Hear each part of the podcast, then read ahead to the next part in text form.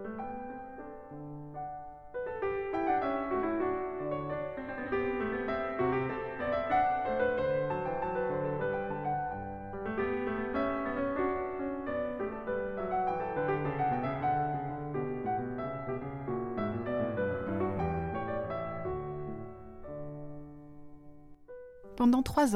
Une programmation a permis à des critiques et à des enseignants de cinéma de développer sur plusieurs séances une pensée sur le cinéma documentaire et ses différentes formes d'écriture à travers des analyses de films.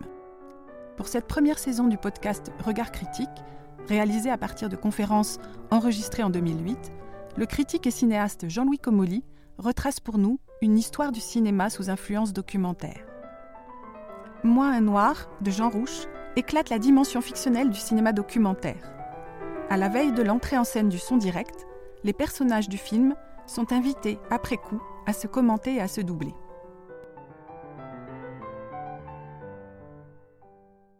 Il existe un territoire qui s'appelle cinéma, et dans ce, tout ce qui appartient ou relève de ce territoire est à la fois fiction et documentaire. Voilà. On l'a déjà dit, euh, je le redis volontiers.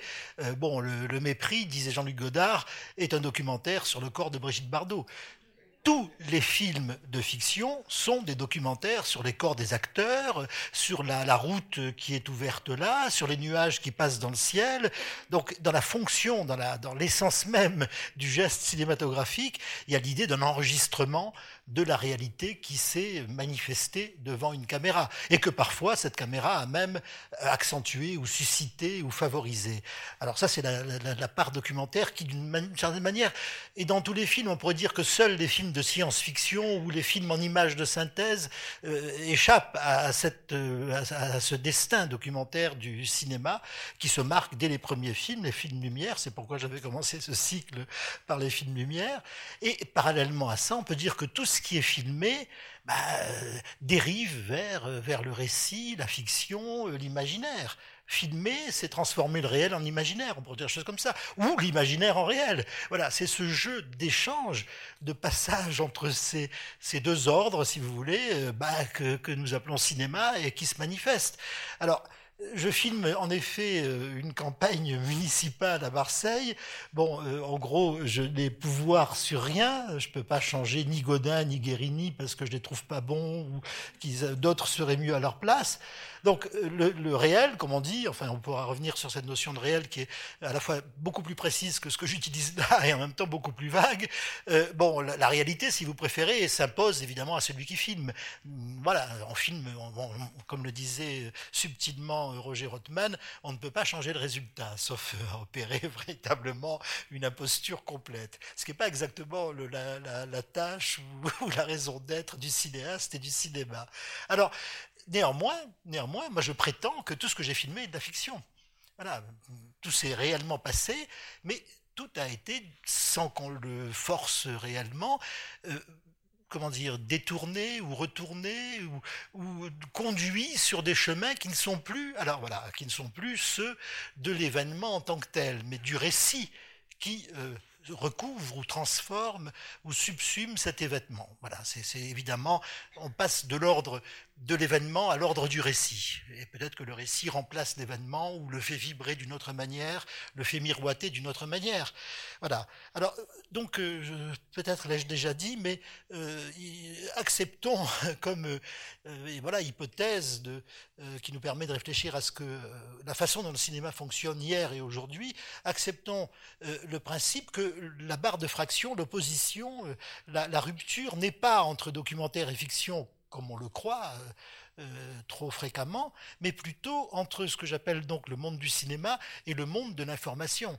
Alors oui, du côté de l'information, en effet, on ne joue pas avec les événements on tente de les restituer ou de les raconter ou, de d'en rendre compte d'une manière euh, aussi sérieuse que possible, aussi peu fantaisiste que possible, aussi proche que possible de ce qui s'est passé réellement. Voilà, le, rôle du journaliste est en gros, euh, je simplifie aussi un peu, mais en gros celui-là. Tel n'est pas le rôle du cinéaste. Voilà. Quand je filme quelque chose qui se passe réellement, d'une manière ou d'une autre, par la façon dont la caméra est placée, par la manière dont mon personnage Michel Sanson euh, euh, s'organise par rapport à l'événement, par le fait que je vais mettre off, par exemple, sur d'autres images, une partie de ce qui est dit, ou que je vais opérer du montage dans le son, bah, évidemment, je transforme les choses. Le cinéma transforme la réalité qu'il est en train de filmer. Et cette transformation, comment ne pas lui donner le statut de fiction? Mais fiction avec un grand F, si vous voulez, c'est-à-dire fiction au sens large du terme, toute opération hein, euh, euh, narrative, toute opération interprétative, euh, opérée par l'humanité depuis les origines jusqu'à aujourd'hui sur le monde, est fiction, hein, fiction au sens fort du terme. Voilà. Alors l'opposition, donc, je le redis, est plutôt entre journalisme ou information et cinéma. Ça, c'est une opposition et parfois même un conflit. Alors il est vrai que ce qui s'appelle encore documentaire, et nous mettons des guillemets, ce qui s'appelle encore documentaire paraît relever du journalisme. Et euh, oui, euh, souvent à la télévision, ce qu'on appelle documentaire, ce sont des reportages, c'est-à-dire une forme relativement élaborée de journalisme, mais c'est toujours du journalisme. Voilà. Euh, dans le cinéma documentaire, vous allez en voir un autre exemple ce soir, bah, la réalité est ah bah écoutez, si vous, êtes pressé, vous pouvez sortir, monsieur, c'est aussi simple. Hein. Moi, je ne retiens personne ici, vous savez. Les gens viennent de leur propre gré, euh, ils ont la chance de ne rien payer et ils repartent également de leur propre gré. Voilà. Alors, euh, il ne s'agit pas de séance de cinéma, je le dis à votre intention, monsieur, qui baissez les yeux maintenant. Il ne s'agit pas de séance de cinéma, il s'agit d'un séminaire ouvert. Alors, ça vous déplaît peut-être, mais tant pis. Donc, je continue.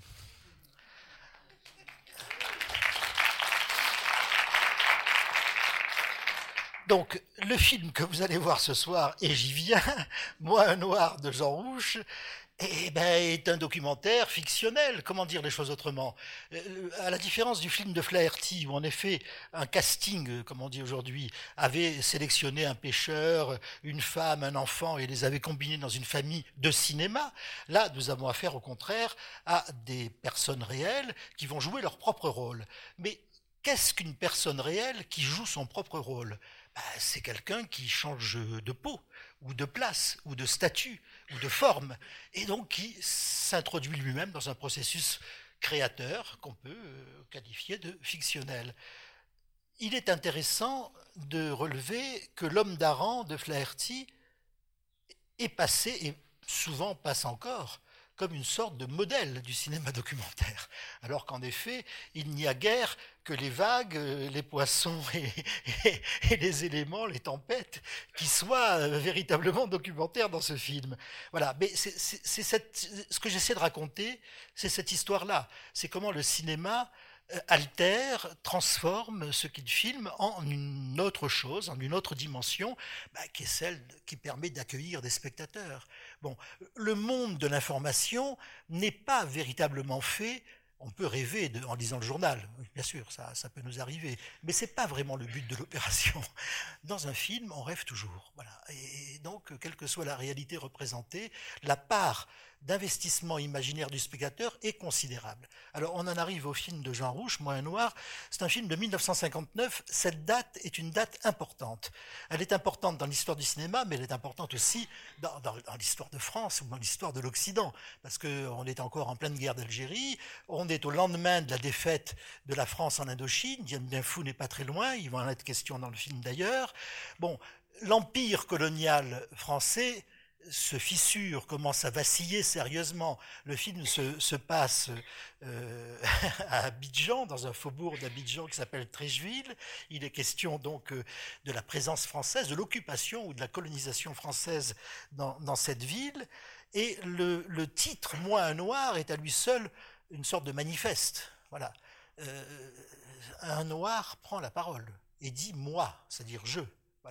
Et, ça, euh, en 59, euh, on s'en souviendra peut-être pas pour ceux qui existaient déjà à ce moment-là, mais en tout cas, c'est considérable, c'est un événement important. Euh, le fait que le titre commence par moi hein, affirme une subjectivité, hein, une force, une, demande subjective, une insistance subjective.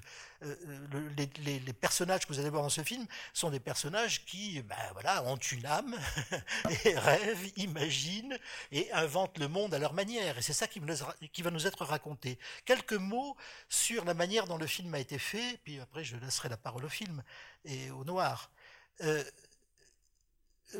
Jean Rouche connaissait ce petit groupe de, de dockers, de taximans euh, euh, nigériens exilés euh, en Côte d'Ivoire, à Abidjan, et il a travaillé avec eux tout simplement en leur demandant de lui raconter comment ils vivaient. Voilà. À partir de ces récits, Rouche a composé ce qu'on pourrait appeler un scénario. Donc, dans le cinéma documentaire, il y a des scénarios. et ce scénario, il l'a tourné avec les personnes mêmes qui lui avaient raconté euh, leurs histoires, qui sont devenus donc les personnages et aussi les acteurs de, ce film. La, la, chose importante, et sur laquelle on reviendra après la projection, euh, c'est que en 59, il n'est pas encore possible dans le cinéma d'enregistrer les voix, les dialogues euh, en son direct, c'est-à-dire en son synchrone avec la caméra.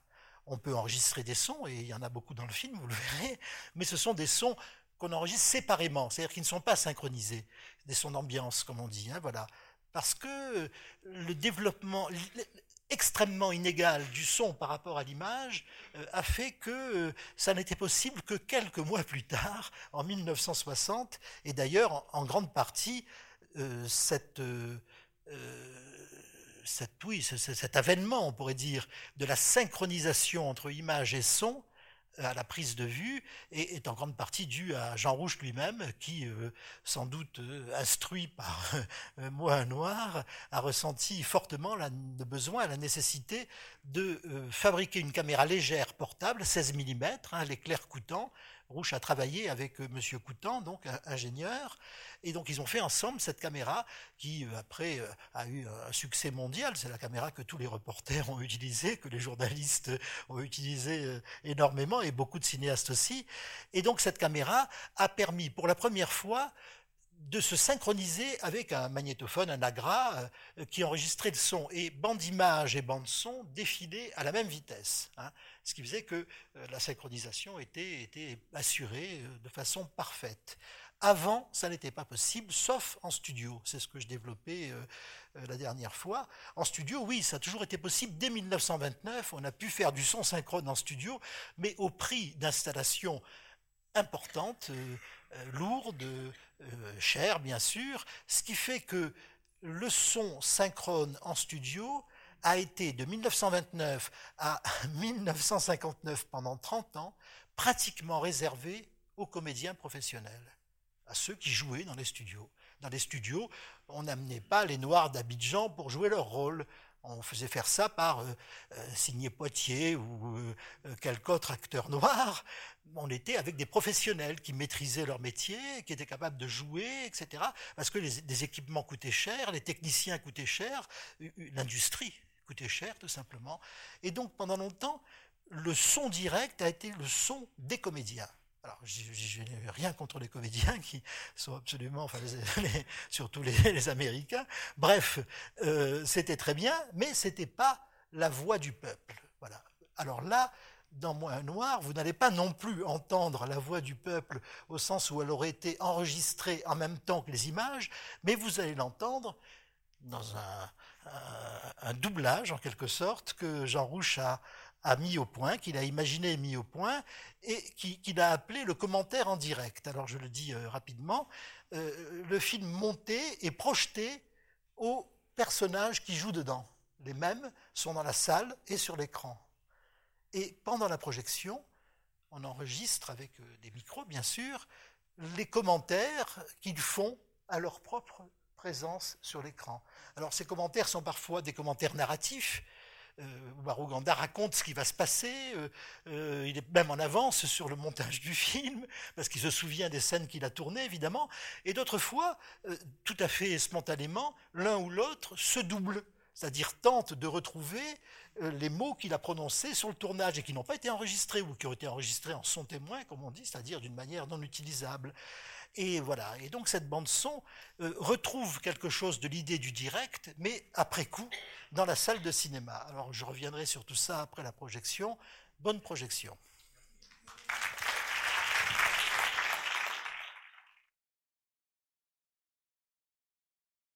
Bien, donc euh, je vais lancer quelques pistes pour euh, essayer de caler les questions euh, que ce film pose.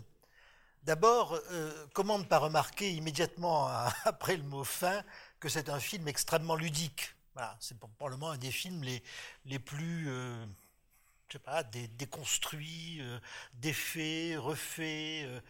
Bon, voilà, un film qui explose de tous côtés. Hein, euh, aussi bien du côté de l'image que du, côté du son, et qui est animé, si je puis dire, par quelque chose comme une sorte de, liesse. il y a une jubilation dans ce film, euh, y compris dans les moments où euh, euh, le personnage principal, Omar Ouganda, euh, dit que la vie est triste, euh, qu'il il aimerait avoir ce qu'il n'a pas, etc.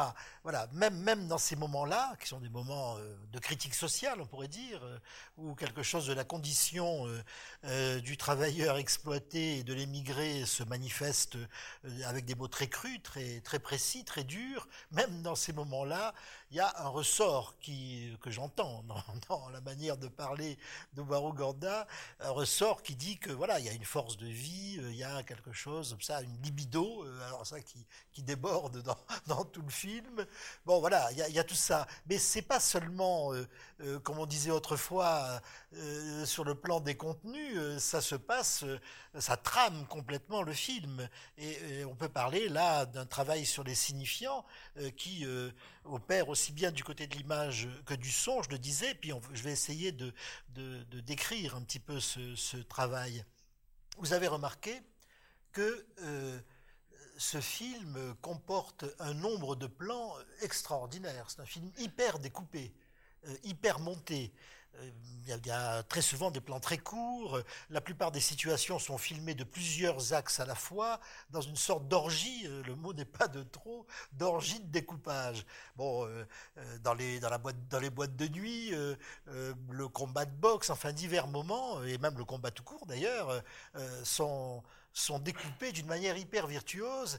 Et, et là, comme on l'avait avec euh, par moments dans L'homme d'Aran, comme on l'avait également euh, dans euh, L'homme à la caméra de Dziga Vertov, on est obligé de constater que le manque ou l'absence ou l'impossibilité d'enregistrer le son en direct libère, libère le travail de l'image. Voilà. C'est quelque chose qui, d'une certaine façon, n'a pas pu se retrouver complètement dans les années qui ont suivi, dans la mesure où le son, je l'ai dit déjà, ben, le son est plus lourd que l'image le son est plus lourd, il résiste, euh, il est plus lent, hein, la vitesse du son est nettement inférieure à celle de la lumière. De tous côtés, nous avons euh, du corps, de la physique, de la matière dans le son et du virtuel, euh, de, voilà, de l'écume, de la transparence, si j'ose dire, de l'immatérialité dans l'image. Et, c'est ce qui permet, c'est ce qui autorise que du côté de l'image, de la bande image, il y a cette liberté de montage incroyable. Euh, on peut, sans, risque de se tromper, euh, affirmer que si le film avait été tourné en son direct, comme sans doute Rouche aurait rêvé de le faire, il ne pouvait pas le faire techniquement, mais il aurait rêvé de le faire, alors je crois que ce montage eût été impossible. Voilà. Et que là, disons, le fait que l'image ne soit pas enchaînée en quelque sorte au son, qu'elle en soit libre, eh ben, ça donne cette, euh, voilà, ce, côté euh, incroyablement virtuose euh, qui fait que voilà, le, le, le rêve d'un montage absolu se manifeste à chaque instant. Alors du côté de, de la bande son, donc je le redis, il n'y a pas dans ce film de son direct, il y a des sons, des musiques, des bruits, des rumeurs qui sont enregistrés bien sûr sur les lieux, dans les, dans les rues d'Abidjan ou euh, à la Goumbé. Bon, mais ces sons euh, sont des sons d'ambiance. Euh, donc c'est quoi un son d'ambiance? C'est un son qui évidemment restitue bah, l'événement sonore euh, qui est enregistré, clairement, mais le restitue indépendamment de la vitesse de défilement de la pellicule dans une caméra et donc par conséquent sans aucun synchronisme. Euh, pour ceux d'entre vous qui, qui ont l'œil exercé, on peut remarquer par exemple que quand les musiciens de la Goumbé jouent, on entend bien sûr le son de leurs instruments, mais ce son n'est pas synchrone. On voit bien que les baguettes qui sont tapées sur les calebasses ben, ne rendent pas un son exactement synchrone. C'est un son global, si on peut dire, un son synthétique. Alors évidemment, l'absence de, de, son direct a fait que le tournage de ce film a été en quelque sorte euh, sinon muet, euh, parce que des paroles évidemment ont été prononcées et même sans doute enregistrées là aussi en ce qu'on appelle en, son témoin, c'est-à-dire un son non synchrone, je le répète, ben on peut dire que néanmoins, euh, les paroles, les phrases, les bruits n'ont pas pesé d'un grand poids au moment du tournage. Voilà. C'est, je le répète, ce qui explique cette virtuosité du montage. Et puis, euh, euh, bah, le film monté, euh, Rouge le projette à, ses, à ses, acteurs, qui sont aussi des personnages, et là, il a cette idée qu'il avait déjà expérimenté dans un film antérieur qui s'appelle Jaguar, que peut-être vous avez vu, qui est un film magnifique et que j'aurais peut-être pu montrer à la place de celui-là. Mais enfin voilà, les, les, deux sont extraordinaires. Dans Jaguar, on a aussi, peut-être pour la première fois d'ailleurs dans l'histoire du cinéma, euh, l'expérimentation de ce commentaire en direct qui consiste donc en effet à enregistrer euh, ce que les personnages du film disent non pas au moment où ils ont été filmés, mais au moment où ils se voient projeté sur un écran. Alors ça c'est extrêmement intéressant parce que euh, ça indique, sans que j'ai besoin d'assister, ça indique une opération de dédoublement, bien entendu. Au fond, Umaru Ganda est deux, chacun est deux. Il est tel euh, qu'il est filmé, sur l'écran, tel qu'il est monté sur l'écran, puis il est tel qu'il est là en train de voir le film dans la salle. Et, et cette duplicité ou cette dualité, évidemment, va euh, entraîner un, effet d'étrangeté constant à l'intérieur de la bande son que vous avez évidemment euh, constaté, puisque au fond cette bande son est flottante. D'abord, elle est composée évidemment de, plusieurs voix, même si celle d'Umaru Ganda euh, domine largement. Euh, mais surtout, elle est composée de plusieurs registres. C'est-à-dire que par moment, euh, évidemment, cette voix double, hein, post-synchronise, comme on dit, les paroles avec plus ou moins d'exactitude, et parfois même aucune exactitude, c'est ça qui est tout à fait étonnant. Donc on a affaire à une synchronisation aléatoire et, donc euh, qui opère elle-même euh, une, opération de dérive. C'est comme si le son euh, roulait au fond à sa propre vitesse et que par moments ça coïncide avec l'image et à d'autres moments ça ne coïncide plus avec l'image. Et donc le spectateur est invité sans cesse et confronté plutôt sans cesse à cette vacillation, on pourrait dire, de la synchronisation qui fait que à la fois par moments les voix viennent des lèvres, des bouches, du corps, filmées, et par moments, elles viennent d'ailleurs. Voilà. C'est-à-dire la, la bouche est fermée, celle qu'on voit sur l'écran, mais la voix est là. Donc ça devient alors soit une voix intérieure, soit une voix étrangère, une voix autre. Et donc, je décris euh, très sommairement euh, euh, ce qui constitue la richesse extraordinaire de cette, de cette bande-son, probablement une des plus belles de l'histoire du cinéma, ben, c'est que tout simplement, chaque, voix, chaque sujet, chaque moi est porteur de plusieurs registres. Alors aussi bien d'une manière performative, c'est-à-dire en, en, anticipant sur l'histoire, Omar Ouganda à de nombreuses reprises, euh, peut-être parce qu'il a vu le film avant, ça je ne sais pas, mais en tout cas certainement parce qu'il l'a joué avant. Et donc on sait quelque chose. Il y a, bon, il y a, il y a mille moments où c'est comme ça. À un certain moment, euh, il, se, lave les mains avant d'aller déjeuner, et puis euh, il dit qu'il va se laver les pieds aussi, mais les pieds ne sont pas encore filmés. Ils vont être filmés quelques secondes plus tard. Donc il y a un jeu euh, de poursuite très très étrange euh, et, très déréglé, qui ne se règle jamais vraiment hein, entre bande image et bande son, et de même un, jeu de poursuite en, entre, au fond, ce que Umaru Ganda euh, fait coïncider ou tente de faire coïncider avec son image et ce dont il se libère. À de nombreuses reprises, vous l'avez entendu, euh, ce personnage devient narrateur il raconte le film, il raconte ce qu'il y a dans la tête de chaque personnage, dans la sienne et dans celle des autres. Donc il intervient, alors là on peut le dire en toute certitude, comme jamais ça ne se serait passé sur le tournage si ça avait été en son direct.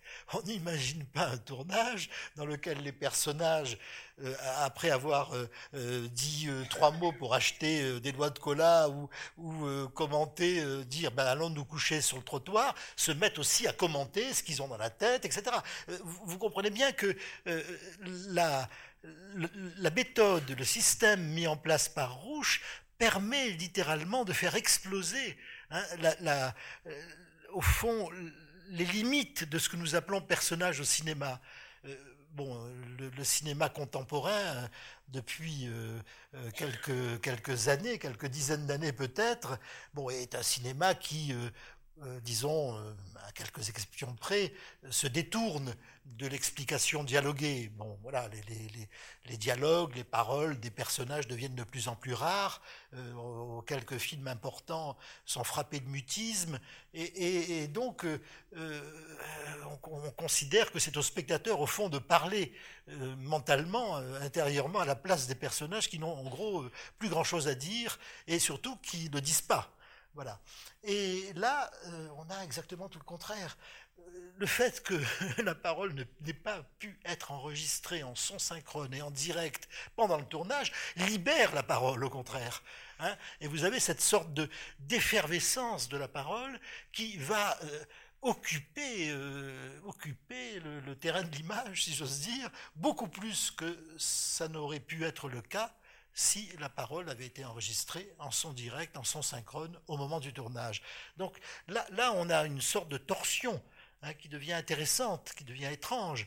On s'aperçoit que le lien entre image, bande image et bande parole est, un lien complexe et que, et que euh, la, comment dire, l'effet de double libération qui se manifeste dans ce film, du côté de l'image, je l'ai dit, du côté de la parole, je suis en train de le dire, bah, cet effet, euh, bon, rare dans l'histoire du cinéma, je vous l'accorde, est quand même quelque chose d'extrêmement euh, stimulant. Hein. On a là affaire à... euh, alors, à quoi? Bah, À une création en train de se faire. C'est le deuxième point que je voulais souligner. Le dispositif imaginé par Rouche et mis en œuvre par, par ces, acteurs, ces, oui, appelons-les appelons des acteurs, des personnages acteurs, si vous voulez, ce dispositif aboutit en fait à constituer la bande image comme passé et la bande son comme présent. Voilà, c'est très simple. Hein. Il voit, comme nous spectateurs, l'image projetée sur l'écran et il la commente au présent. Voilà. Et donc ils en savent plus qu'elle, ils savent ce qui s'est passé avant ou après. Euh, voilà. Il, il, rit ou il, sourit à propos de l'image qui est en train de se dérouler. Et donc ça en fait véritablement une image mise à distance, si j'ose dire, et, ce film est plein d'humour, il est plein d'autodérision, il est bon, il est plein de blagues d'une certaine manière. C'est pourquoi je crois que c'est le film, un des films les plus gays faits par un blanc avec des noirs. Je pense que c'est ne pas y en avoir beaucoup et que c'est plutôt les films des noirs qui sont qui sont gays en général. Mais alors là, c'est voilà, Rouge a touché ça. Et donc on a un double registre temporel le registre du film déjà monté, donc il n'est plus en train de se faire. Nous ne sommes plus, nous spectateurs, dans la place habituelle qui est la nôtre au cinéma, où nous réactualisons le film fini et, nous en faisons un film en train de se dérouler avec nous, dans notre propre temporalité, dans notre propre présent. Le spectateur ramène le film au présent, toujours, bien sûr. Mais là, nous sommes spectateurs d'un film dont les spectateurs acteurs l'ont considéré comme étant une trace sur laquelle ils pouvaient intervenir. Donc euh, ce que nous voyons sur l'écran est une trace. Et évidemment, une trace est au passé. Alors cet effet de présent euh, renforcé, évidemment, est, quelque chose qui va rendre. Au fond, on pourrait dire que si euh, ce film tourné comme une fiction, hein, tourné comme une fiction, avait été doté de paroles enregistrées en synchrone, bah, il aurait été d'une, bah, je dis pas sans intérêt, mais enfin beaucoup moins intéressant que ce que nous voyons là, beaucoup moins intéressant. Voilà, parce qu'on aurait eu au fond une histoire, euh, sinon classique, du moins relativement maîtrisable par un spectateur, bon, dans laquelle voilà, on voit un type qui travaille, ses copains, ensuite il s'amuse, etc. Et là, on a quelque chose qui est tout à fait différent. On a une sorte de transformation du film tel qu'il est donné dans la bande image par une intervention constante des acteurs dans la bande son qui le recréent, qui le recréent au présent. Et euh, la preuve de ce que je dis, enfin je pense que vous l'avez tous ressenti, mais la preuve de ce que je dis, c'est précisément les moments où une autre voix intervient dans le film, qui est la voix de Jean Rouche. Alors Jean Rouche, grand narrateur, grand charmeur, avec une voix magnifique, qui prend en charge l'histoire. C'est son film après tout. Il prend en charge l'histoire. Eh bien, Rouche nous dit lundi euh, les rêves, etc. Et Oumarou Ganda arrive tout de suite après et dit la même chose. Alors là, on a bien quelque chose qui nous indique que c'est comme si les personnages acteurs confrontés au film déjà fini, donc maîtrisé par Rouge, un film sur lequel ils n'avaient plus aucune prise en quelque sorte. Ils en avaient au niveau du tournage, au niveau du scénario, ils n'en avaient plus au niveau du montage, parce que le film leur arrivait déjà monté, eh bien, le reprenaient en charge, se le réappropriaient par euh, leurs interventions, leurs commentaires euh, transversaux, euh, parfois synchrones, parfois pas synchrones, qui finalement refabriquent quelque chose du film qui est à eux et qui n'est plus à bouche. Voilà. Et donc on peut dire que, pour, pour synthétiser, qu'il y a là ben, la lutte entre la voix du maître, si j'ose dire, maître dans le sens le plus révérencieux que je peux utiliser, et puis la, la voix des sujets. Et les sujets euh, ben, vont en effet reprendre le film à leur compte et euh, d'une certaine manière, leur voix va s'imposer. Ce dont on se souvient évidemment dans ce film, c'est plutôt de la voix de Moroganda que de celle de Jean Rouge, qui pourtant est une voix magnifique, une voix de cinéma, etc. Voilà. Alors ça, c'est le deuxième, le deuxième niveau que je voulais euh, souligner. Bien sûr, il y a une troisième dimension qui est très importante, c'est que pour l'essentiel, ce film est parlé en français. Euh, alors, euh, ces voix qui se multiplient, qui se démultiplient, qui se divisent, qui se redivisent, qui font à la fois apparaître la complexité du sujet, de chaque sujet, et notamment du sujet euh, euh, Edward G. Robinson, voilà, dans ses rêves, dans ses désirs, dans ses contradictions, dans, voilà, dans sa conscience de ses limites et de ses impossibilités, mais aussi dans son histoire. Hein, euh, soldats français en Indochine, ayant tué du Viet, hein, euh, ayant eu le goût du sang. Euh, cette scène est tout à fait magnifique. Bon, alors voilà, voilà que cette voix multiple, cette voix éclatée, qui se manifeste tout au long du film, voilà qu'elle parle notre langue. Et donc que notre langue, enfin la langue qui nous est commune, je suppose, celle dans laquelle je, m'exprime, le français, voilà que cette langue est à son tour transformée. Euh, alors bien sûr qu'elle est transformée parce que les, parlers africains ou les parlers euh, nigériens ne sont pas tout à fait ceux de l'Académie française, certes. Néanmoins, elle est, elle est explosée ou éclatée, cette langue, bah, tout simplement parce que euh, elle se trouve réinvestie d'une puissance créatrice, d'une puissance de désir qui se manifeste tout au long du film. Je disais, euh, c'est un film qui déborde de libido, mais aussi précisément dans la parole, et aussi précisément dans la manière incroyablement effervescente dont cette parole se disperse. Voilà. Alors, deux choses là. Premièrement, l'idée que la subjectivité qui s'exprime, enfin qui, qui, se condense sous la formule moi un noir, cette subjectivité est montré dans le film comme en expansion. Quelque chose qui, voilà, qui, est puissant, qui, rayonne. Hein. pas quelque chose de fermé, quelque chose d'extrêmement ouvert. Alors bien sûr, en plus, ce sont des émigrés, ils viennent du Niger, donc ils ont déjà un statut qui va être celui de beaucoup d'Africains. Ensuite, après la euh, soi-disant décolonisation, euh, en, France. Voilà, donc quelque chose d'une anticipation là, du temps historique se manifeste. Mais euh, ce qui me paraît aussi tout à fait frappant, c'est que cette puissance de la parole qui s'affirme là est aussi une réappropriation de la langue française. Ce n'est pas seulement le film qui est repris à rouge par ses acteurs, c'est aussi euh, la langue qui est reprise et qui est rejouée. Et là, quelque chose se passe de très troublant parce que je disais tout à l'heure, les acteurs sont dans la salle, comme nous, spectateurs. exactement comme nous. Ces voix qui viennent de la salle vers l'écran et qui vont occuper le film, occuper là dans le sens d'une occupation du terrain, ben, ces voix, elles viennent de là où nous sommes. Nous sommes à côté d'eux, ou ils sont à côté de nous. Eux et nous sommes dans des situations homologues, spectateurs les uns et les autres. Nous sommes spectateurs bien après eux, mais ils ont été spectateurs avant nous, mais spectateurs eux et nous.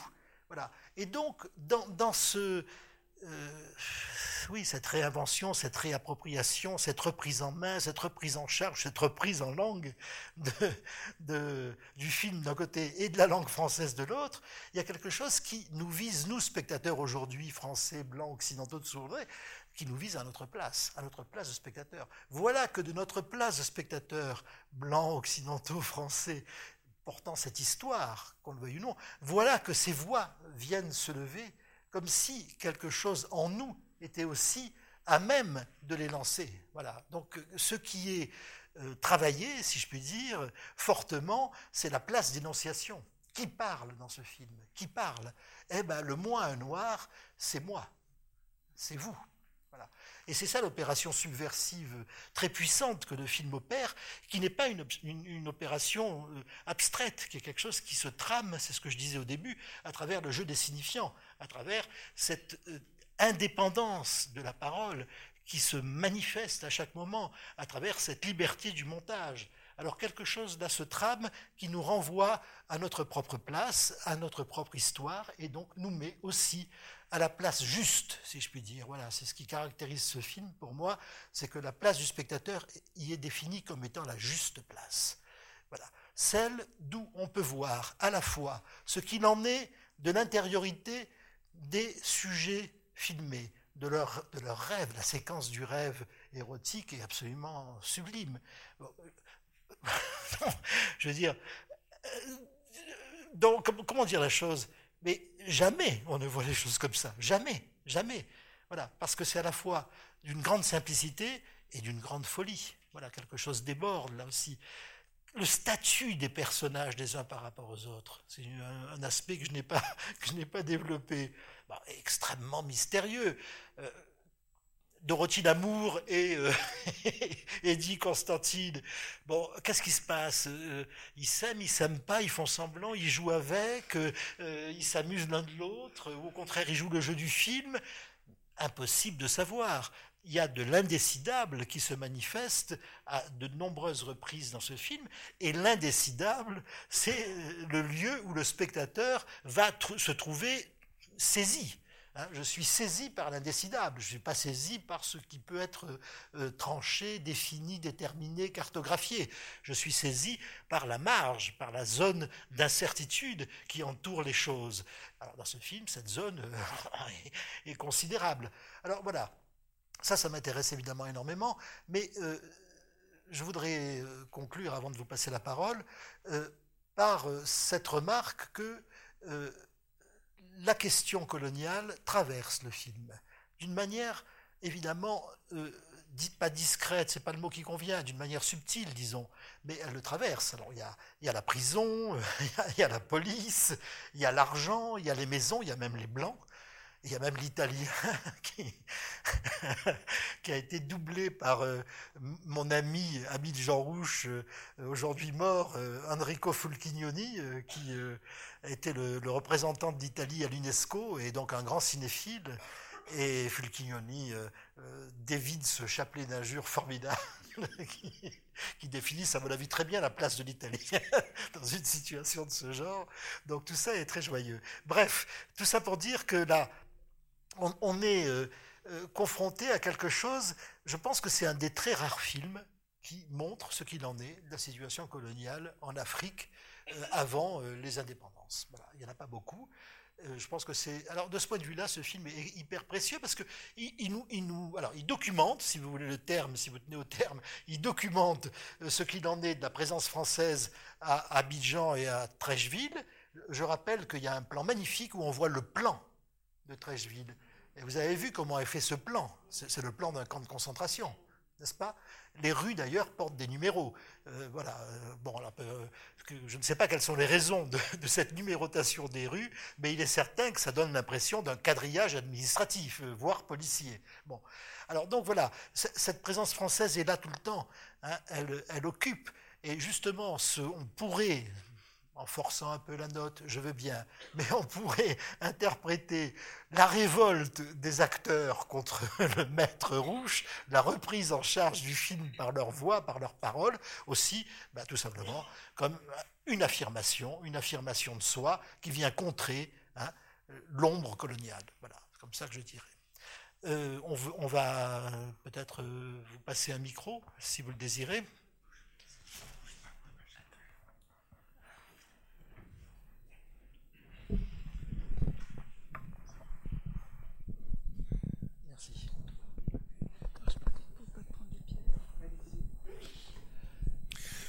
Question que je me pose, c'est est-ce que la bande son est premièrement scénarisée? Deuxièmement, euh, est-ce qu'il y a eu, euh, ce qu'il y a eu qu'une seule projection, ou est-ce qu'il y a eu euh, tout un travail et ensuite un montage? Parce que on a l'impression qu'il y a une continuité, mais c'est peut-être pas, peut-être pas évident. oui, alors écoutez, bon, Rouge n'est plus là malheureusement pour nous éclairer sur ce point, et c'est vrai que bon, euh, il n'a pas parlé dans le détail de tout ça. Euh, ce je, crois qu'il y a eu deux enregistrements. Mais pour autant qu'on puisse se fier à son oreille, il n'y en a qu'un dans le film. Me semble-t-il. Peut-être qu'il y a eu des morceaux rajoutés. Par exemple, il est probable que Fulchignoni euh, euh, n'était pas euh, dans, la, radio d'Abidjan au moment où le film a été projeté et que son intervention en italien a été intégrée plus tard. Ça, c'est tout à fait possible. Mais pour ce qui est de la voix de Maruganda, pour moi, elle, est séance tenante. Voilà, elle est, ici et maintenant dans la séance et c'est cet effet de présent dont je parlais qui est tout à fait extraordinaire et qui, fait que le film, alors qu'il est fini, euh, reprend un futur en quelque sorte devant nous. Voilà. Euh, je ne crois pas que ces interventions aient été scénarisées. Euh, je crois que le principe de Rouge, c'était précisément que le commentaire se fasse à, chaud, si j'ose dire, d'ailleurs dans une improvisation totale. Alors, au début du film, vous vous souvenez, Rouge dit ce film a été improvisé ou nous avons improvisé ce film. Bon, il est clair que le film qu'on voit n'est pas improvisé, qu'il est euh, en grande partie euh, scénarisé, médité, calculé. Bon, même si en effet euh, tout vient d'eux, tout vient des, Nigériens d'Abidjan, et, peu de choses sans doute ne viennent de Rouge lui-même. Ça, c'est certain. Néanmoins, ce qui est improvisé, alors là, clairement, c'est la reprise en main, la reprise en parole, pardon, par les, par les comédiens personnages du film. Voilà, ça, je crois qu'on est dans l'improvisation. Et que c'est ce qui donne aussi, me semble-t-il, euh, et là, notre oreille ne nous trompe pas non plus, euh, l'écoute de cette liesse, de cette effervescence, de cette jubilation. Voilà. Hein. Il y a une jouissance qui apparaît et qui est une jouissance gaie. Toutes les jouissances ne le sont pas, celle-là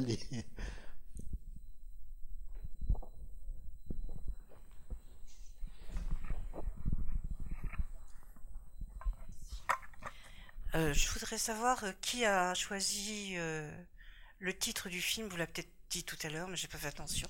Ah bah, là, je pense que c'est Jean Rouge. Oui, il a pas. Oui, seul, d'accord. Ah oui, là, je suis. Oui, parce que vous l'avez remarqué, le film porte deux titres en vérité. Moins noir, c'est écrit en gros, puis dessous, entre parenthèses, il y a Trècheville. Et quand Umaru Ganda euh, présente le film, après euh, que Rouche euh, off l'ait présenté, Umaru Ganda dit Trècheville en parlant du film. Voilà. Donc euh, le, titre de travail, c'était sans doute Trècheville. C'est le titre qui est resté euh, dans la tête de, des, acteurs ou des personnages, notamment de Maruganda. Et puis le film s'est appelé, de, à mon avis, de manière fort juste, je le disais au début, Moi un noir. C'est un titre formidable. Je voulais ajouter quelque chose.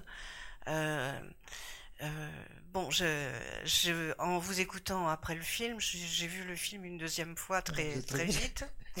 et en mieux.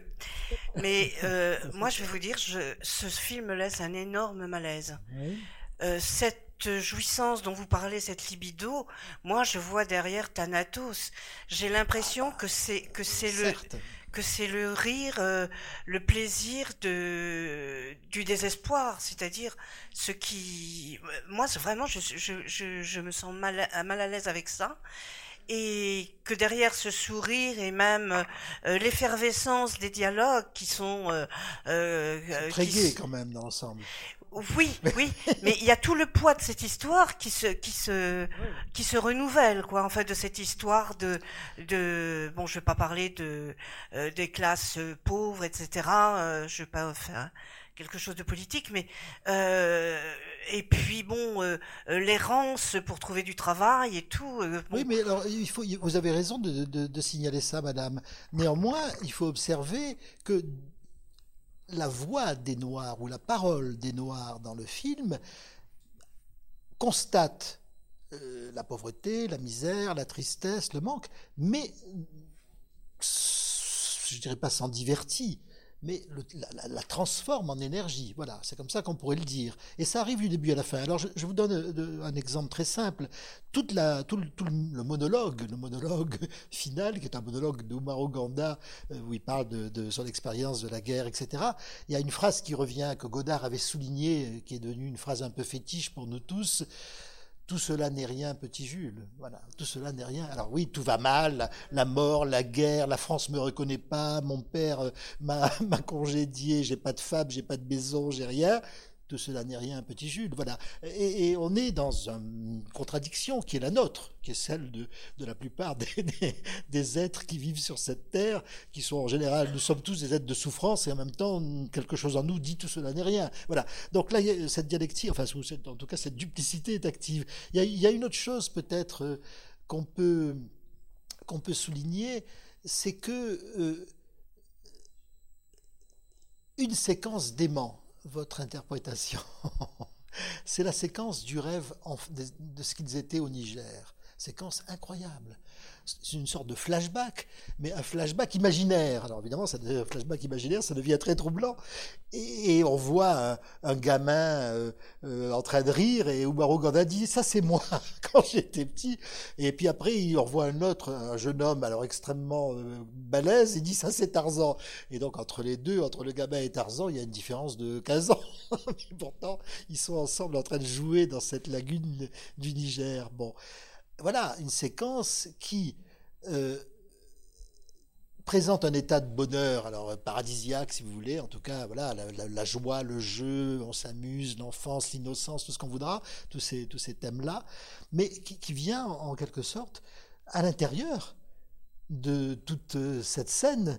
Euh, plus, plus, plus dure, plus, plus, plus violente, plus, plus, où les, les contradictions sont plus manifestes, mais qui continue de l'éclairer. Voilà. Donc quelque chose dans le film se dérobe à la critique sociale. Et je dirais volontiers, bon, pour reprendre une opposition classique entre euh, bon, l'analyse, disons, marxisante, euh, bon, à laquelle j'adhère en grande partie d'ailleurs, mais bon, qui veut qu'en effet, euh, les sujets soient déterminés par les conditions sociales, pour le dire très rapidement, bah, s'oppose une autre logique qui aura été illustrée par Foucault, par exemple, où on se dit, mais aussi du côté des, des assujettis, des aliénés, des, esclaves, si vous voulez, quelque chose d'une possibilité de, bah, oui, de, vivre, de rêver, euh, d'aimer, de désirer, existe. Voilà, l'aliénation n'annule pas ou n'abolit pas, eh ben, la, je sais pas quoi, la, dignité, la fierté, le désir, la dimension ludique de l'homme. Voilà. Et je crois que ce film nous, apprend, enfin nous apprend, nous redit ça, et peut-être que nous avons besoin aujourd'hui de savoir ça. Cet épisode a été préparé par Catherine Blangonnet-Oher. Réalisation Michel Bourzex et Catherine Blangonnet-Oher.